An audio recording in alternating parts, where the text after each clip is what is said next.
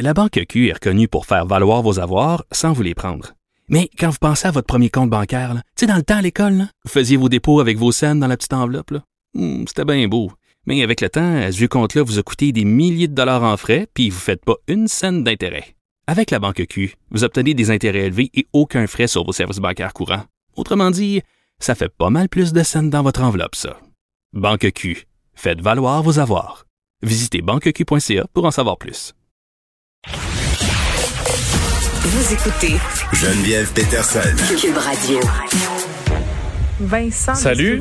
Salut. T'étais-tu... euh, Quand j'ai écouté le point de presse d'Isabelle Charrette tantôt, j'étais vraiment contente que tu sois là à la fin de l'émission parce que je trouvais ça très mêlant.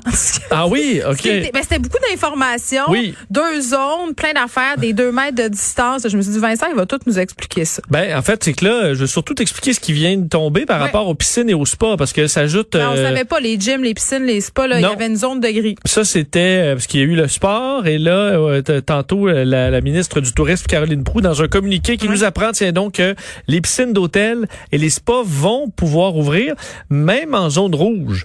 Euh, donc, à partir du 26 mars, Les spas, je capote un peu, là. En ce moment, je t'écoute plus, je suis en train de réserver. Bon, tu vois, parce que euh, dans la réaction un peu dans les corridors, certains disent, ben voyons, là, c'est bien trop, on va avoir une troisième vague. Les d'autres sont très contents de pouvoir aller euh, relaxer dans attends, moi les j'ai bains. parlé euh, à des gens, bon, le lobby du spa, tu vas me dire, là, qui me disait que c'était parfaitement sécuritaire. Fait qu'on dirait que là, là, cet Ben après-midi, vendredi, à 15h20, j'ai le goût d'y croire. Je pense quand même qu'il matière, effectivement. La plupart des spas, il y a de la place, euh, avec un certain nombre de clients euh, limités. Si dans les piscines, c'est pas dangereux, où il y a du chlore et tout ça, ça doit être la même Tout chose, c'est désinfecté, tout Mais ça. la même question qu'amène Olivier Pribeau.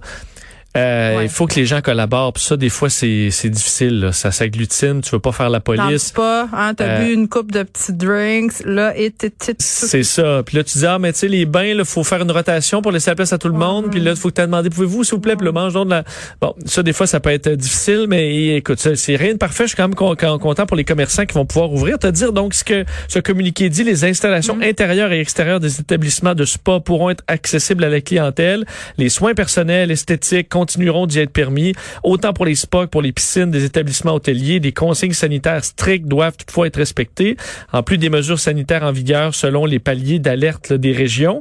Euh, il y aura donc euh, ben, des règles à suivre très strictes et le nombre de personnes présentes est déterminé par les gestionnaires de sites selon la capacité d'accueil. Alors, il y a toutes Oh sortes de c'est la calculs. même poutine que d'habitude. Et euh, ça arrive au moment où on sait qu'il y a eu quand même beaucoup de frustration chez les hôteliers. Mais ça arrive aussi après la relâche, les risques sont moins grands. Les familles avaient loué en grand nombre des hôtels, très, très fâchés que les piscines soient fermées par ailleurs. Tout à fait. Là, je pense qu'on voulait à tout prix laisser passer ça Ouais. et en se disant là, ça va commencer plus tranquillement. Les jeunes, il y a beaucoup moins de Mm. familles qui sont en vacances, on s'entend, euh, d'ici la, la fin des classes.